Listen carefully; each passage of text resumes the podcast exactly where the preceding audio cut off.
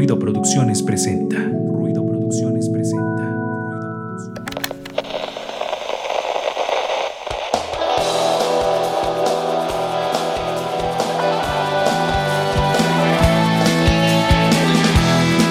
Esto es Ruido de Fondo, un espacio para compartir, difundir y crear contenido cultural independiente. Quédate con nosotros para que juntos Hagamos ruido. Ruido de fondo.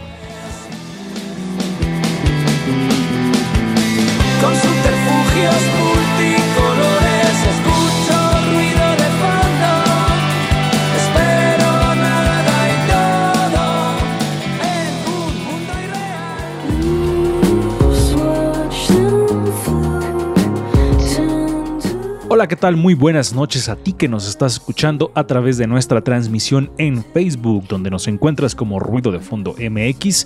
También te saludo a ti que nos estás escuchando a través de la frecuencia universitaria Radio WAP 96.9 de FM y a ti que nos estás escuchando en el futuro que es tu presente, porque tú nos estás escuchando en diferido a través de Spotify. Te saludo también porque todos cuentan en este programa y saludo por supuesto para comenzar como siempre a Darío Montilla ya en los controles de Radio WAP y también saludo a los que ya andan por aquí conectados como cada semana desde hace ya algunos años.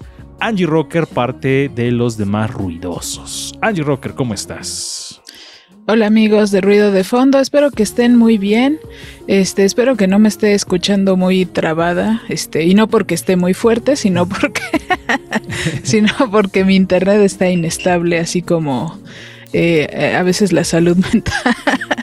Pero bueno amigos, recuerden que nos pueden seguir en Ruido de Fondo. Estamos como Ruido de Fondo MX en Facebook, Twitter, Instagram, Spotify y YouTube. Ahí nos encuentran. Ahí está Angie Rocker y su presentación. Y también ya está por aquí conectado Resendis. Hola, muy buenas noches. Es un gusto estar nuevamente con todos, con todas ustedes. Hoy con un programa muy especial como cada martes. Y vamos a estar hablando de un tema ahí medio, medio. Fíjense, para hacer la presentación aquí se atravesó justamente Nina, porque vamos a estar hablando de los animales, de la zoonosis, pero pues es como la venganza de los animales. Vamos a estar platicando de eso. Quédese porque se va a poner interesante. Ahí está la presentación muy ad hoc de Resendis atravesándose su gata Nina. Así que si ustedes quieren verla, vayan a la transmisión para los que nos están escuchando. Y también ya está por aquí desde el inicio el señor, bueno, no señor, el joven Fabián Rosas, porque es joven. Amigo, ¿cómo estás? Hola, hola, muy buenas noches. Este, gracias por escucharnos. Y no, no estoy tan señor todavía. Aquí, aquí todavía no, no, no. No estamos en esas andanzas. aclaro, dice, aclaro que todavía no soy señor. Hoy vamos a estar platicando sobre, ya les dijo Resendi, sobre la venganza de los animales, entre con algunos datos curiosos, ya van ustedes a saber de qué se trata esto. Somos Ruido de Fondo, un espacio de difusión cultural independiente. Y vamos a empezar con la retrospectiva, la cápsula histórico-sonora, la memoria de Ruido de Fondo, hoy recordando uno de los acontecimientos que marcó la historia de la música, que marcó en específico la historia del rock, y nos referimos obviamente al Festival de Gustock. Así que vamos a escuchar esta cápsula y volvemos. El pasado, el pasado. Suena en retrospectiva.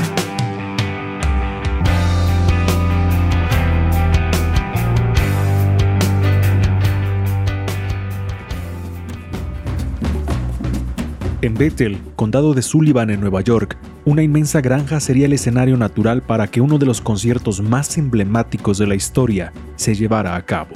La juventud de 1968 encontraría durante tres días el remanso que buscaban en medio de un régimen autoritario. El amor, la paz y la música se harían un solo elemento en el mítico concierto de Gusto.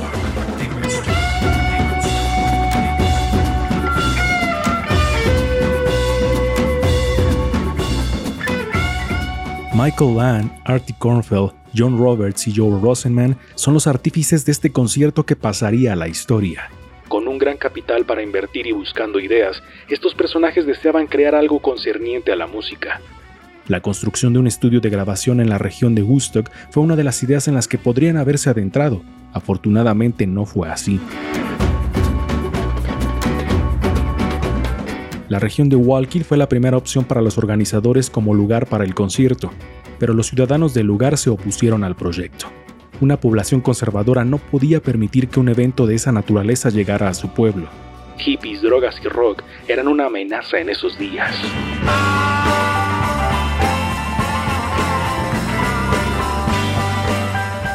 La contracultura florecía, el desprecio a la guerra, el amor libre, el arte, eran elementos que la juventud se apropiaba para poder vivir en libertad y con derechos.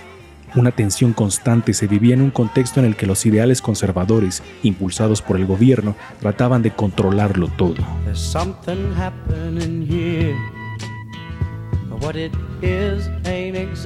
Con problemas de logística y operación, transporte e incluso inconvenientes climáticos, el festival parecía destinado al fracaso. Pero afortunadamente siguió adelante. Medio millón de personas se calcula asistieron al festival. Gustock sentó un precedente no solo para los conciertos en vivo, sino para la contracultura a nivel mundial.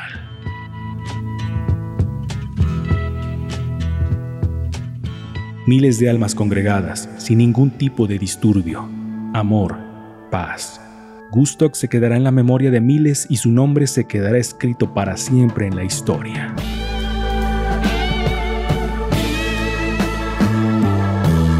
La retrospectiva en ruido de fondo.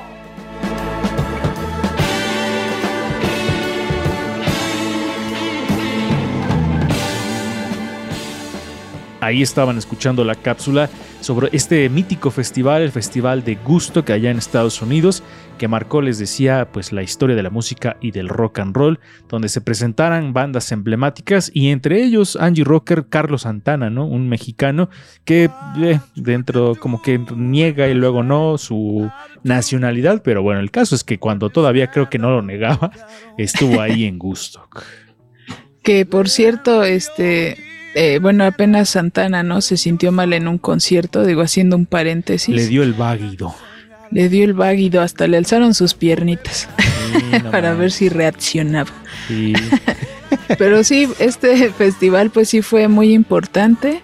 Eh, y digo, eh, también se inspiró, bueno, México después tuvo en el 71 a Vándaro, Claro. que bueno, fue otras condiciones distintas, obviamente por el contexto, y pasaron otro tipo de cosas como que no pasó en Estados Unidos, pero eh, pues creo que fue un parteaguas, como dices, en la historia de la música y socialmente aparte.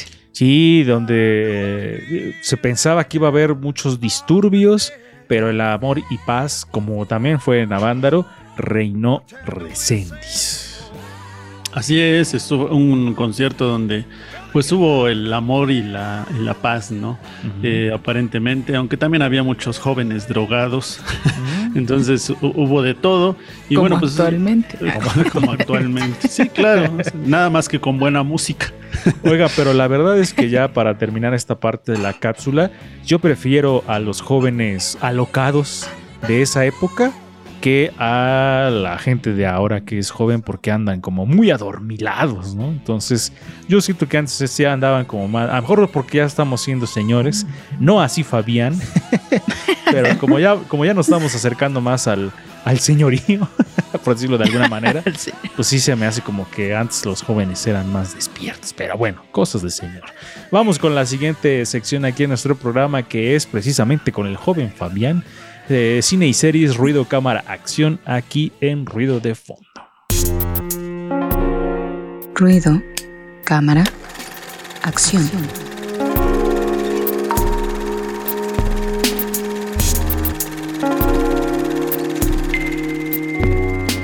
Ya estamos aquí en Ruido Cámara Acción, la sección de cine con Fabián Rosas. Adelante amigo, hoy qué opciones nos traes para esta emisión. Sí, esta vez de- decidí traer una serie, porque creo que ya llevaba rato que no, no traíamos series acá. Sí. Entonces, es una miniserie que a mí en lo personal creo que es de mis favoritas de HBO y eso que es bastante difícil de elegir una. este, Es que no está- para los que no solamente nos están oyendo, está Nina en lugar de Resentis en la cámara. A ver, lo voy a poner un segundo, miren. Ahí está, Oh, qué hermoso. viéndonos con desprecio. Ahora sí, continúa, amigo. Eh, esta miniserie se llama La Noche de The Night Of y cuenta la historia de un joven Na- Nassim que es este.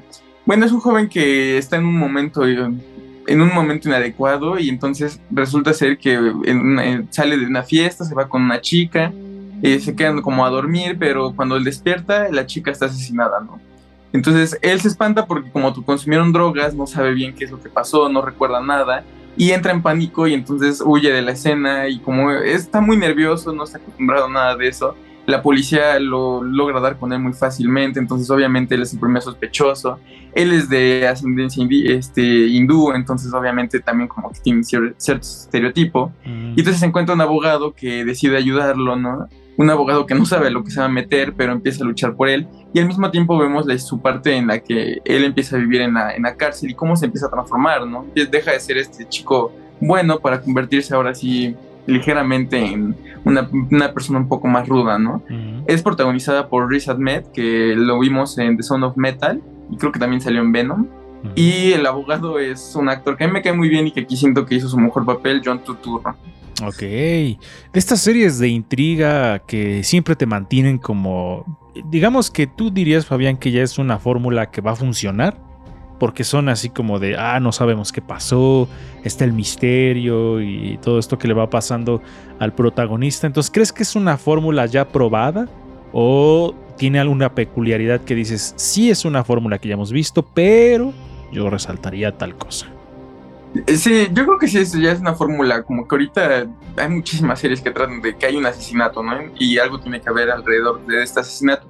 Pero creo que lo, lo chido es ver una serie que lo haga de una manera original. Mm. Yo de esta serie resalto que si bien si hay un asesinato no es el foco central, ¿no?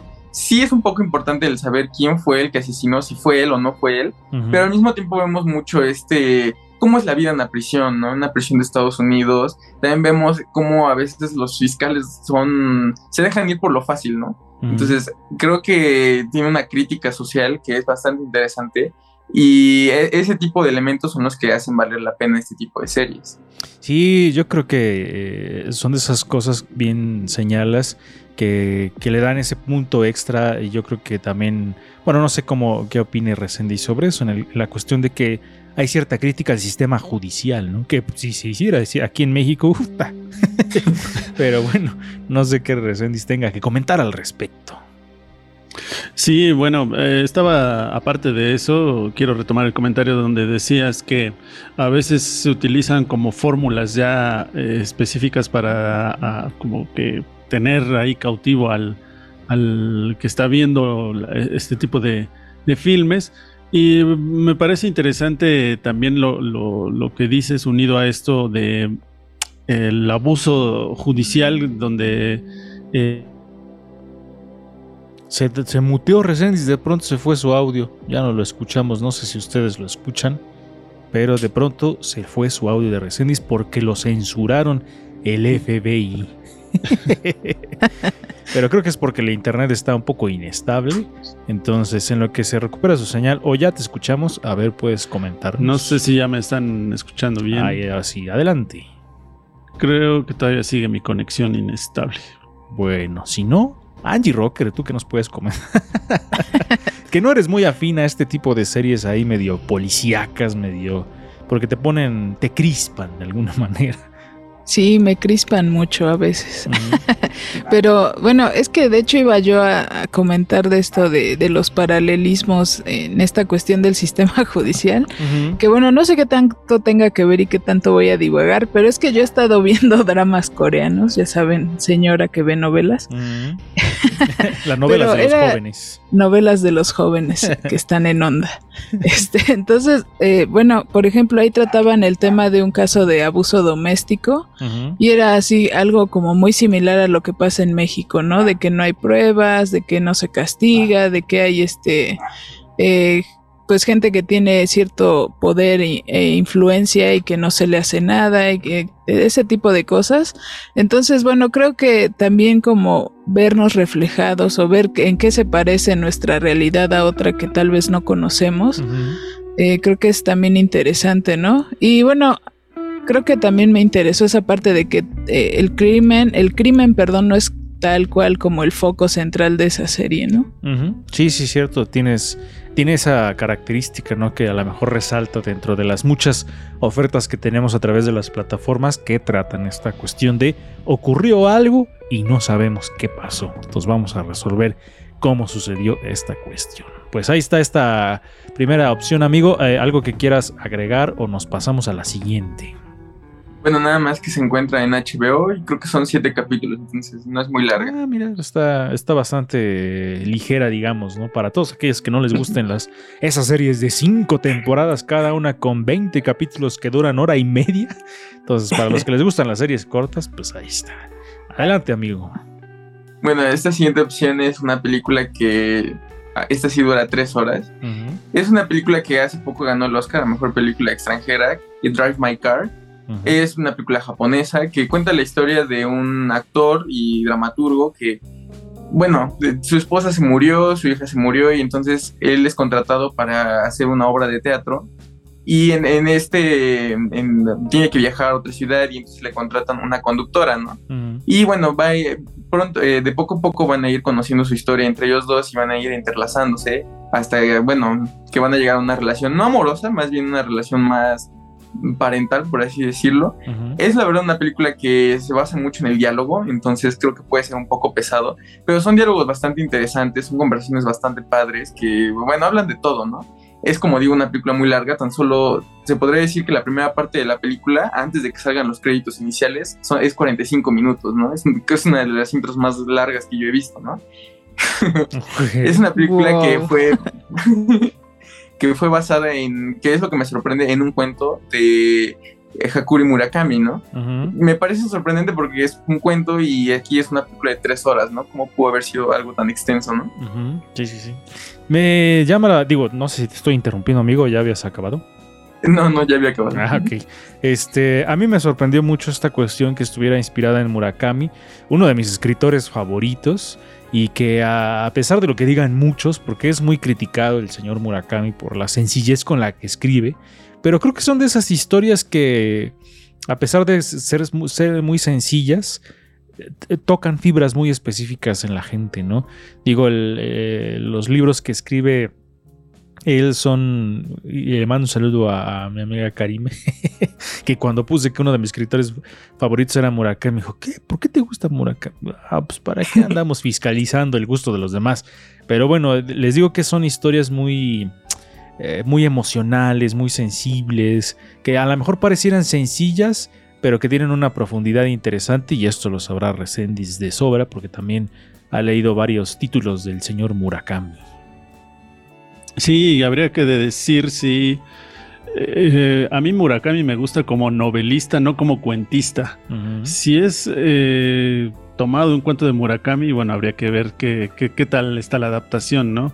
Se- de todas maneras es interesante, apoyo el comentario de Lalo Mendoza, eh, eh, que Murakami es verdaderamente interesante, ¿no? Pese a lo que digan muchas, dicen que es un escritor de aeropuerto, ¿no?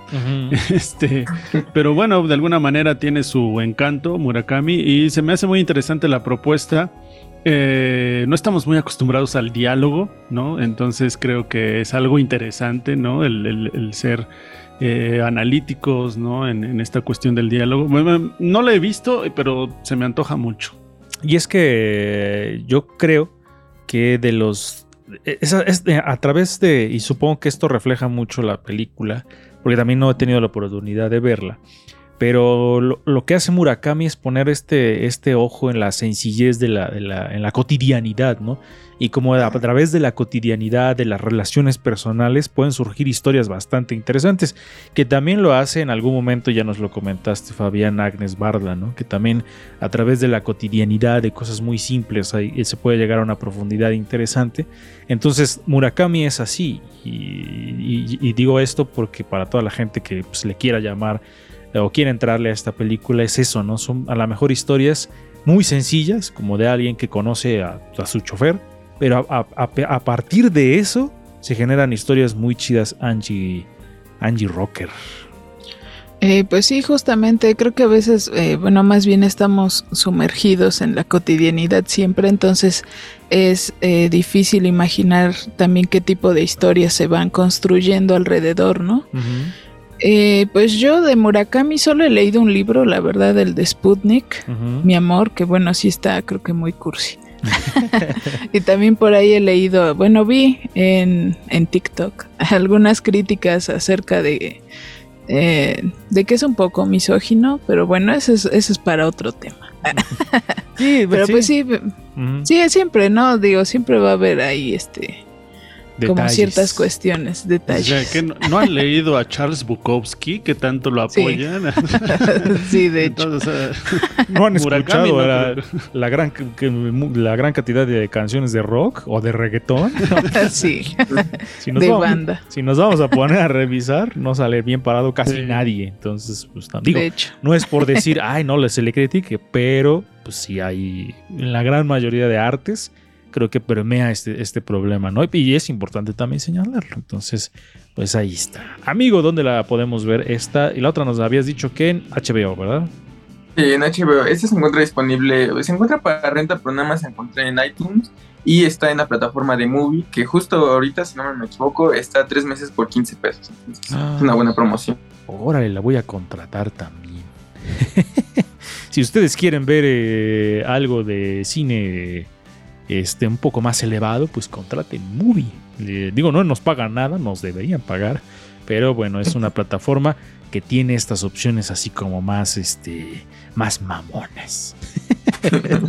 Pero bueno, ahí están las propuestas, amigo. Gracias por las recomendaciones aquí en Ruido Cámara Acción, nuestra sección de cine. Vamos con Mujeres en Frecuencia. Adelante, Angie Rocker. Pues en la historia de la caricatura en México, generalmente, o más bien, eh, conocemos a los exponentes masculinos. Digo, aquí tenemos a, a Recendis, pero también existen moneras. Entonces vamos a escuchar acerca de las moneras mexicanas. Mujeres en frecuencia. El 23 de junio de 2003 se inauguró en el Museo de la Caricatura de la Ciudad de México. La exposición Las moneras llegaron ya, con el objetivo de mostrar el trabajo de las mujeres en la caricatura política en México. La iniciativa surgió de la inquietud del historiador especializado en la caricatura Agustín Sánchez, quien se dedicó a rastrear el trabajo de las cartoneras y fue así como descubrió a Emma Best y Nawi Olin, quienes se consideran las pioneras de las mujeres moneras. Sin embargo, del trabajo de Emma Best no se tiene ninguno de sus dibujos, a pesar de que en el libro de la caricatura en México se le nombra como la mujer que más caricaturas ha publicado. De Nawi Olin solo se conoce el trabajo que se expuso en 1994 en el Museo Mural Diego Rivera. En su búsqueda, Agustín Sánchez logró contactar a cinco caricaturistas, quienes incluso no se conocían entre sí.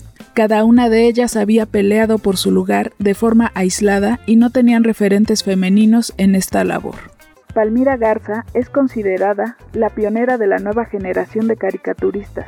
Trabajó con Gabriel Vargas en la familia Burrón para posteriormente desarrollarse de manera independiente. Años después se retiró definitivamente de la caricatura. Ella es la única mujer que aparece en el libro Un siglo de caricatura en México de Ríos. Cintia Bolio ha colaborado en Milenio Diario, La Jornada y El Chamuco. Ella pertenece a la Sociedad Mexicana de Caricaturistas y es autora de las series Puras Evas, Álbum de Familia y Huesos. Además realiza proyectos especiales de historieta y caricatura política para la prevención de las violencias de género y a favor de los derechos humanos de mujeres y niños con diversas instituciones.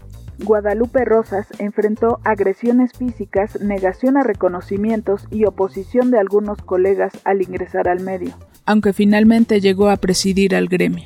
Cecilia Pego empezó a publicar en Chihuahua en un diario, en el cual nunca se le cuestionó por ser mujer. Jazmín Velasco, JB, publicó en Uno más Uno y paréntesis de Guadalajara y es autora del libro La línea de Steinberg. También es importante reconocer a Beatrix y Ana Karenina. A pesar de las diferencias en sus experiencias laborales, todas coinciden en que la caricatura ha sido una forma de expresar el dolor y las injusticias que las atraviesan. Mujeres en frecuencia en ruido de fondo.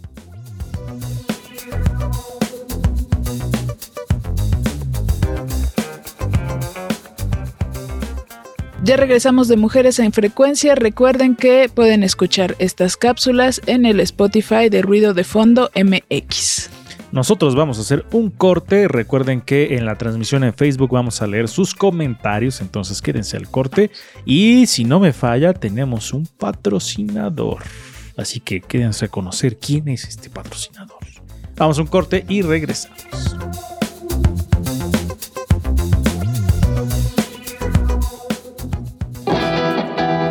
Estás en ruido de fondo. Hagamos ruido.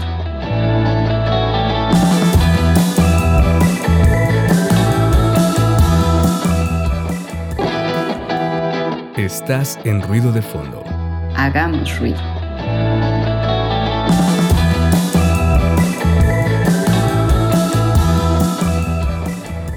Amigos, ya estamos de regreso del corte aquí en Ruido de Fondo y vamos con la cortinilla del feedback, tema o entrevista. Hoy toca tema y vamos a estar platicando sobre la venganza de los animales.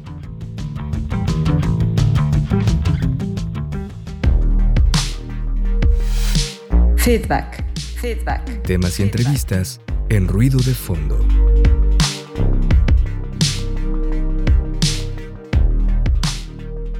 Ya estamos de regreso aquí en Ruido de Fondo y vamos con la cápsula de presentación. ¿De qué será?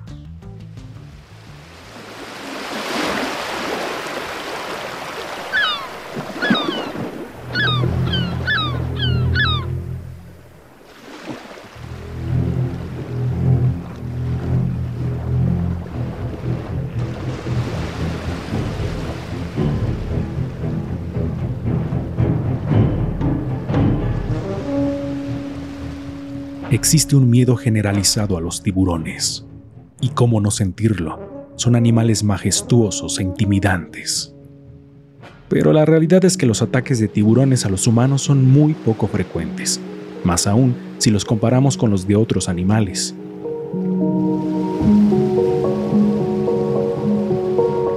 Los perros matan a unas 35.000 personas al año, muchísimo más que los escualos, afirma Gador Muntaner, oceanógrafa especializada en tiburones y storyteller de la revista National Geographic en España.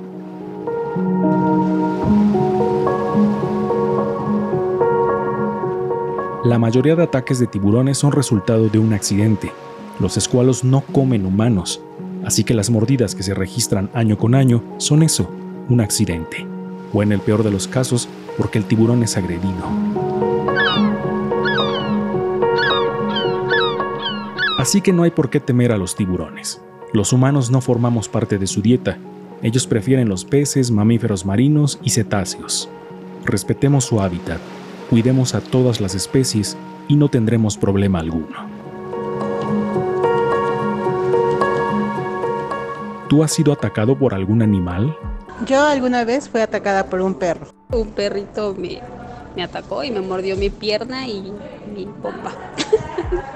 Cuando tenía aproximadamente siete años, visité con mi familia la zona arqueológica de la venta y me atacó un tejón.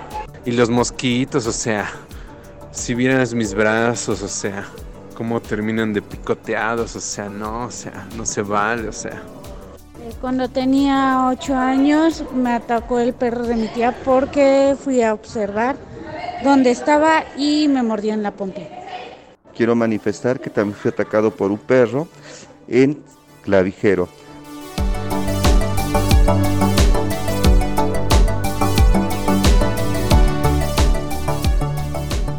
Ya estamos de regreso aquí en nuestro programa para hablar sobre la venganza de los animales.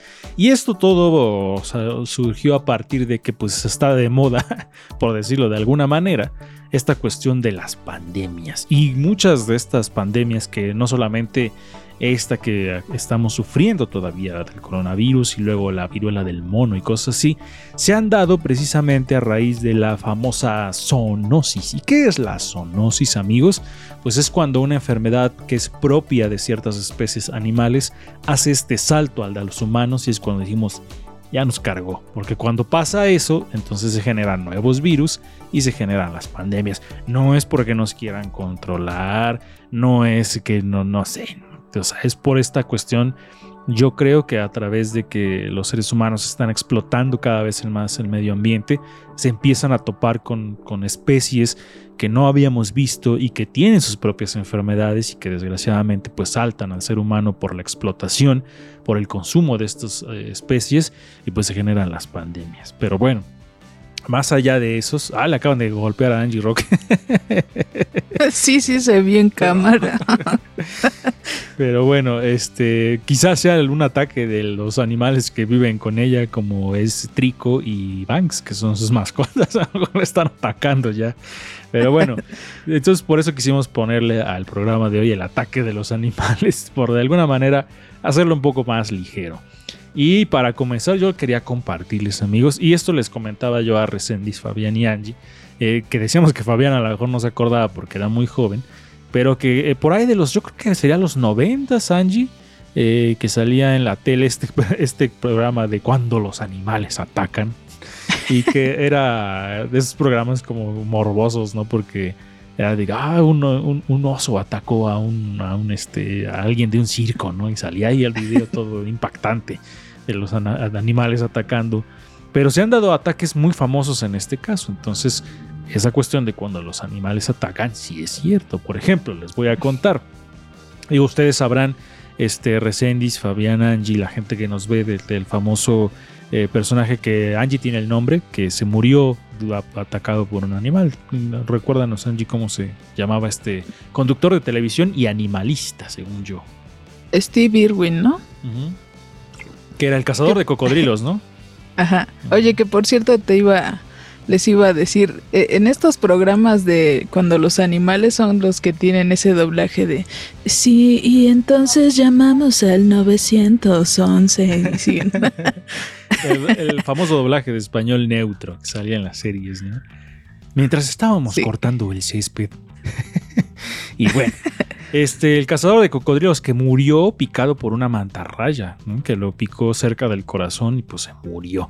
Pero como ese, hay otros casos como el de Timothy eh, Threadgill, fue un naturalista y ambientalista reconocido por su trabajo filmográfico en torno a la vida de los osos grizzly en los Estados Unidos en la década de los 80. Timothy alcanzó un gran nivel de reconocimiento y fue una de las personalidades televisivas más influyentes en temas ambientales y ecológicos junto con Steve Irwin, que ya nos mencionaba Angie, el cazador de cocodrilos. Fue muy criticado pues durante sus filmaciones rompía las reglas de seguridad en los parques este, ecológicos. Si bien Treadwell pensaba que estos eran animales amables y pacíficos, los expertos en la materia se alarmaban cada vez que la veían muy confianzudo junto a los osos y pues evidentemente eso no iba a terminar bien. Eh, eh, esta confianza fue la que terminó con la vida de Timothy y su novia Amy Huguenard el 5 de octubre del 2003 cuando fueron devorados por un oso mientras acampaban en la reserva eh, natural de Katmai en Alaska. Los restos fueron encontrados por el piloto que los iba a recoger el siguiente día para llevarlos de vuelta a la ciudad. El guardabosques del lugar tuvo que asesinar a dos osos que merodeaban en la zona para identificar si efectivamente Timothy y Amy habían sido devorados por un grizzly. Lamentablemente, pues pagan el plato, los platos rotos los osos, que pues ellos dirán, pues yo estoy en mi casa, viene la gente y se mete acá y pues tenía fama este ambientalista de romper las reglas, entonces pues desafortunadamente terminó en una tragedia y así, otro caso más de cuando los animales atacan. Pero bueno, eh, desafortunadamente pues se dan estas cosas, así que, tiene uno, que debe uno tener mucho cuidado cuando va a las cuestiones que son de naturaleza, ¿no? Porque no sabes qué, animalitos te puedas encontrar ahí. Y a fin de cuentas, Resendis, pues ellos viven ahí uno va a meterse ahí a vacacionar o lo que sea, y pues ellos responden como es, con su instinto reciente. Sí, creo que vale la pena retomar lo del inicio. ¿Por qué estamos hablando de esto? Porque aquí se puede hablar de algo muy polémico, que es el comer carne, por ejemplo todo, todo esto de las enfermedades, todo lo que nos está sucediendo, como bien lo decía Lalo Mendoza hace ratito, no es porque quieran acabar con nosotros y hacemos miles de teorías conspirativas y demás. es, porque simplemente abusamos. Abusamos de todo lo que está a nuestro alrededor y hemos acabado con la naturaleza. Y parte de la naturaleza son los animales. No deberíamos de comer carne. pero aunque algunas personas defienden esa idea de comer carne, mm, en realidad eh, quiero hablar, por ejemplo, ¿no? de los prehispánicos. Anteriormente cuando, cuando se comía en un animal o cuando pasaba una desgracia con un animal era casi casi pedirle perdón y pedirle permiso, ¿no? Así con tu permiso te vamos a comer porque creían que hacía falta y entonces era como algo sagrado incluso, ¿no? O lo veían como una desgracia cuando se moría un animal, la muerte del jaguar, por ejemplo. Eh, y mm, muchas de las personas que vivían a- ante- hace mucho tiempo en los pueblos, o a lo mejor todavía en algunos pueblos, también es como, pues como pedir casi casi disculpas a los animales. Es- los crías y después lamentablemente te los comes, pero casi casi es como, ok, te cuidé ya, llevaste un proceso, son animales de granja y, y aunque no se debería eh, eh, comer un animal, pero finalmente había como un poco más de respeto dentro de lo que cabe. Pero ahora con la sobreproducción y estas granjas, ¿no? En donde tienen a los animales en pésimas condiciones, pues evidentemente nos vamos a llenar de enfermedades. Am, rápidamente, para no extendernos en esto, hay muchas enfermedades que nosotros hemos contraído a partir de los animales, del consumo de los animales. Eh, el New Yo- el Los Angeles Times, por ejemplo, menciona algunas de estas y se puede decir la rabia, una enfermedad que afecta al sistema nervioso, ¿no? Eh, es mortal. Y bueno, pues ya hay vacunación para ello. La tiña, por ejemplo, también es una infección cutánea provocada por varios hongos eh, que también eh, eh, deriva ah, de algunos perros, por ejemplo. Eh, las aves también nos han transmitido algunas enfermedades como la, criptoco- la criptococosis, que es una enfermedad desencadenada por un hongo que contrae una persona cuando inhala organismos presentes en los excrementos de las aves. Y hay otras enfermedades que ahorita vamos a ir platicando, pero Es que nos reímos para Ahí los que nos está. están viendo porque se sigue cruzando su, su gata de recién, dicen muy ad hoc con el programa, así como diciendo, cállense. Pero sí, eh, sumamente interesante esta cuestión de la zoonosis, ¿no? Que fue lo que pasó con esta cuestión del coronavirus, que un virus que pertenecía a la familia de los murciélagos y de los pangolines, pues saltó al ser humano, ¿no? Pero y, y, por ejemplo, también la, la cuestión del, del- Hay una teoría, ¿no? Que nos dice que el, el virus de inmunodeficiencia humana, el VIH, se originó en los gorilas, ¿no? Y que en las selvas de África, cuando se hacía esta caza indiscriminada de gorilas y se comían su carne, y a la, a la hora de, de abrirlos y así, pues la sangre con la que tenía contacto la gente, pues se originó también este, este virus, pero como es, hay muchas otras enfermedades que han surgido a partir de esto. Digo, también la fiebre de la peste bubónica, ¿no? Este fue porque la transmitían las ratas, ¿no? Entonces pasa del. se produce la zoonosis y se generan las pandemias. Entonces, es una cuestión muy, muy, muy importante, in- inclusive con lo que comentábamos hace ratito de los ataques de los animales. Pues no son porque los animales quieran, ¿no? O sea, es porque los seres humanos van invadiendo, invadiendo, invadiendo y se producen estas, estas reacciones adversas que nos van eh, produciendo estos problemas producidos por el mismo ser humano. Fabián Rosas. Sí, son, situ- son situaciones en las que pues, sí, el humano no debería estar. Yo estaba pensando ahorita en películas así que tuviesen que ver en este tema. Ujú. Por ejemplo, ahorita me viene a la mente Pollitos en Fuga, ¿no? Una película animada que pues habla de esto, ¿no? Cómo los pollitos pues, son hechos para, para pues, matarlos, ¿no? Y comerlos después, pues cómo se rebelan, ¿no? Contra la granja. Dos clásicos que pensé, uno fue Beards de Alfred Hitchcock, ¿no? De estas aves que por alguna razón Oh, sí, quieren cierto. atacar un pueblo, ¿no? Y que tiene escenas muy tétricas, ¿no? Con las aves ahí, todas las aves paradas en los cables, ¿no? Observando. La otra clásica es Tiburón, ¿no? De este tiburón que acecha una, una costa y decide atacar a la gente, ¿no? que bueno, eh, creo que le- esa película les dio una popularidad medio mala a los tiburones, ¿no? Porque como tal no atacan a la gente, pero ahora todos creen que sí. Sí, sí, sí. Tienes razón, ¿eh? Se, se genera esta popularidad y este miedo, ¿no? De mucha gente. Eh, De veras, eh, esa fue una, una, una, una, una obra de arte en el sentido de. De la, o sea, nada más si estás en el mar y escuchas esa música, es algo eh, traumante, ¿no? ¿Cómo, ¿Cómo es que permeó tanto en el inconsciente de la gente que esa, esa canción se quedó para siempre. La relacionas indiscutiblemente con un ataque de tiburón, ¿no? Y como dices, los ataques de tiburón son muy raros que sucedan y si suceden es porque estamos metidos en su territorio. Pero me llama mucho la atención, Angie, cómo es que se permeó, cómo es que permeó este tema para, para, para traducirse en este miedo del, al, al mar y a los tiburones. Ahorita antes de que hable Angie, eh, dos cosas. Por ejemplo, ustedes mencionaron tiburón y también está Anaconda y King Kong. En las tres películas violando el ecosistema, ¿no? O sea, queriendo capturar a King Kong y llevarlo a como un show, como un espectáculo, y Anaconda, como ¿por qué quieren capturar a la Anaconda y llevársela? O sea, y entonces provoca todas estas muertes. Y como dicen ustedes, ¿no? Ahí ya se dejan en mal, dejan mal paradas a las serpientes, ¿no? Como las malas o algo así. O sea, hasta en las películas se refleja, ¿no? El egoísmo del, del ser humano, Angie. Pues también en el planeta de los simios, ¿no? Mm. Si no Mm. mal recuerdo. Sí, tienes razón. Sí. Ese es otro ejemplo. Y también, eh, digo, una. Bueno, estas películas creo que no tendría que mencionarla. La de Sharknado, que es una cosa muy horrible, creo. También, pero también puede ser.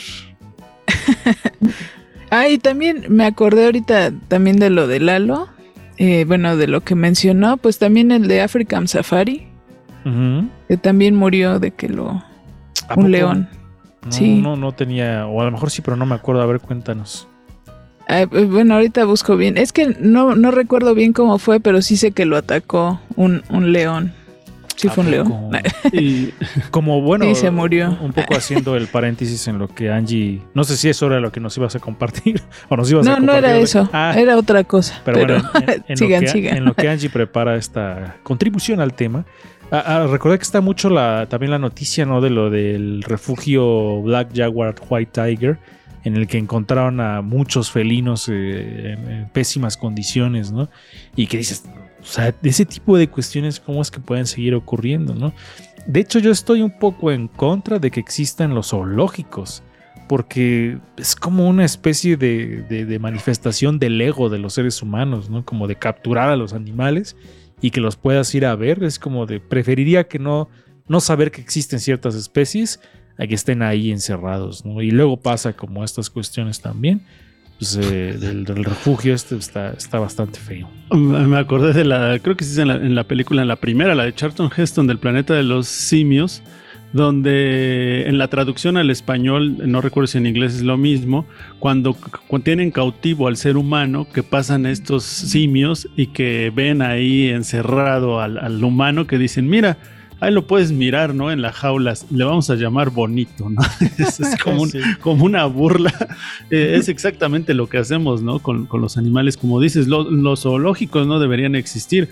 Tendrían que ser refugios, ¿no? Pero como tal, no, no, no deberían estar eh, ahí encerrados los animales. Sí, Y- yo, solo he- yo solamente he ido una vez a, a un zoológico y prometí jamás volver a ir.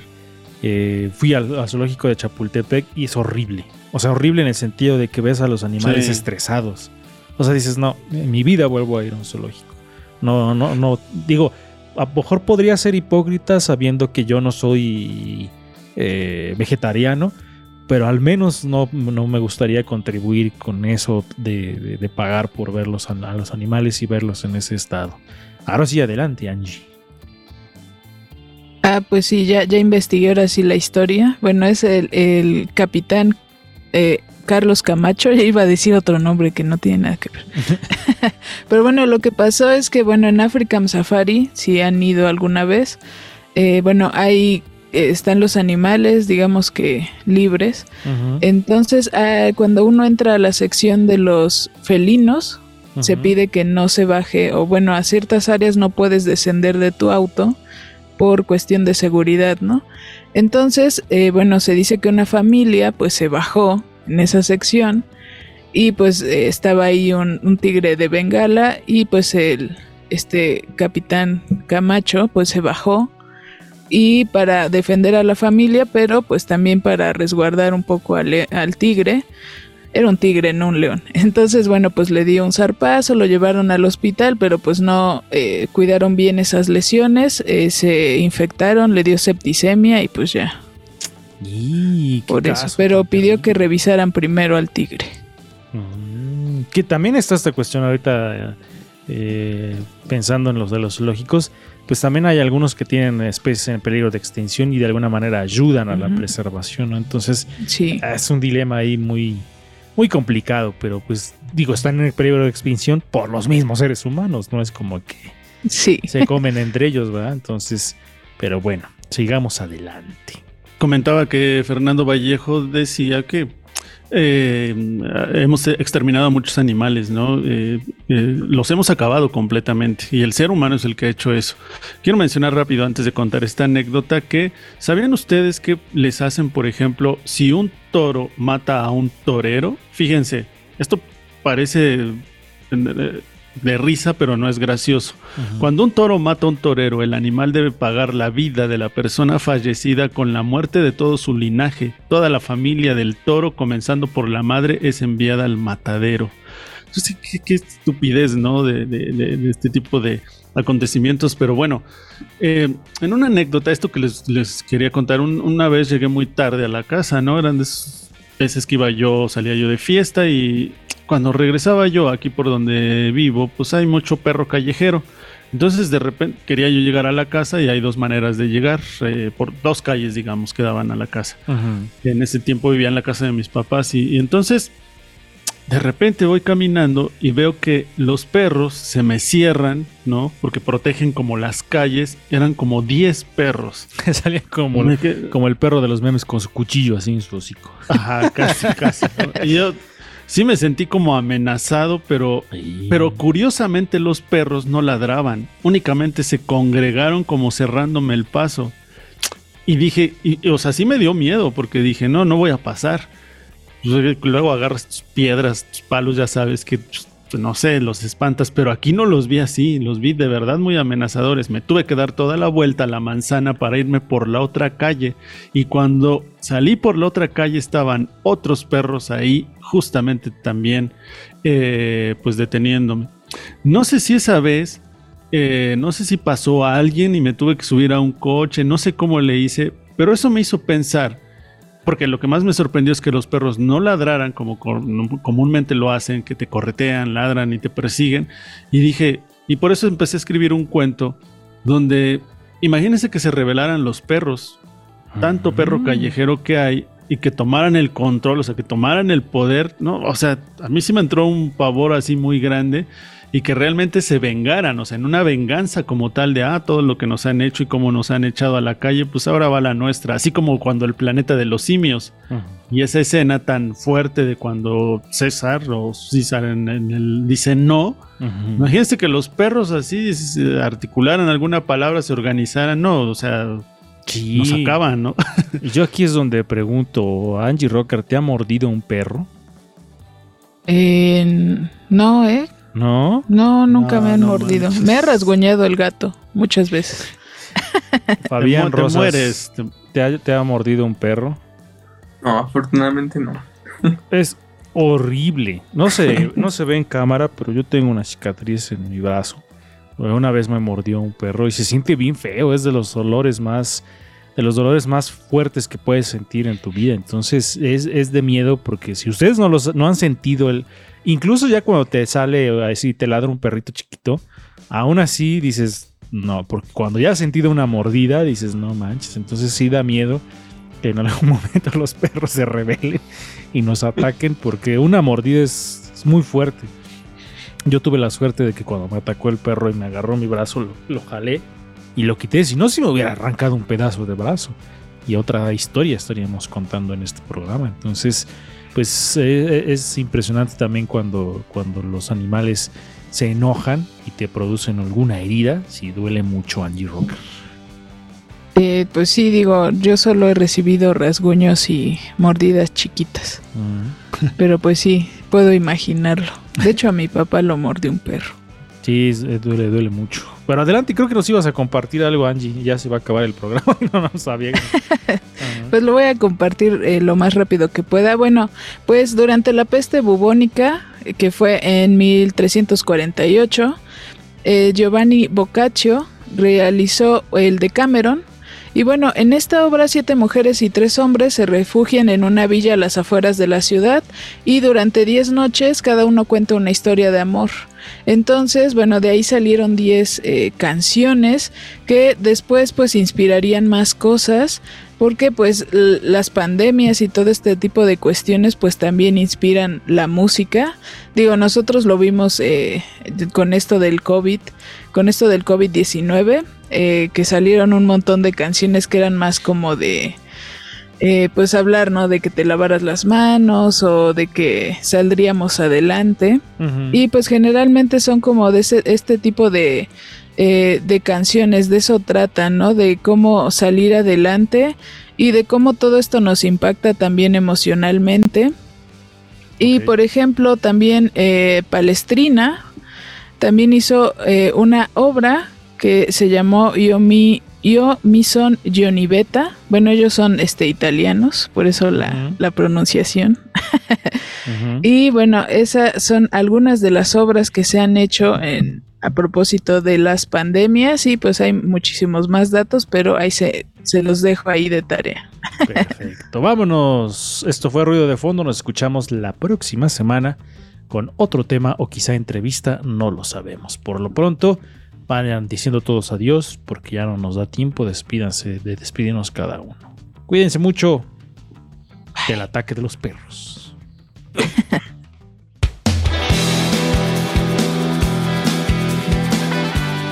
Por hoy ya hicimos ruido, ya hicimos ruido, ya hicimos ruido. Escúchanos en la siguiente emisión de Ruido de Fondo.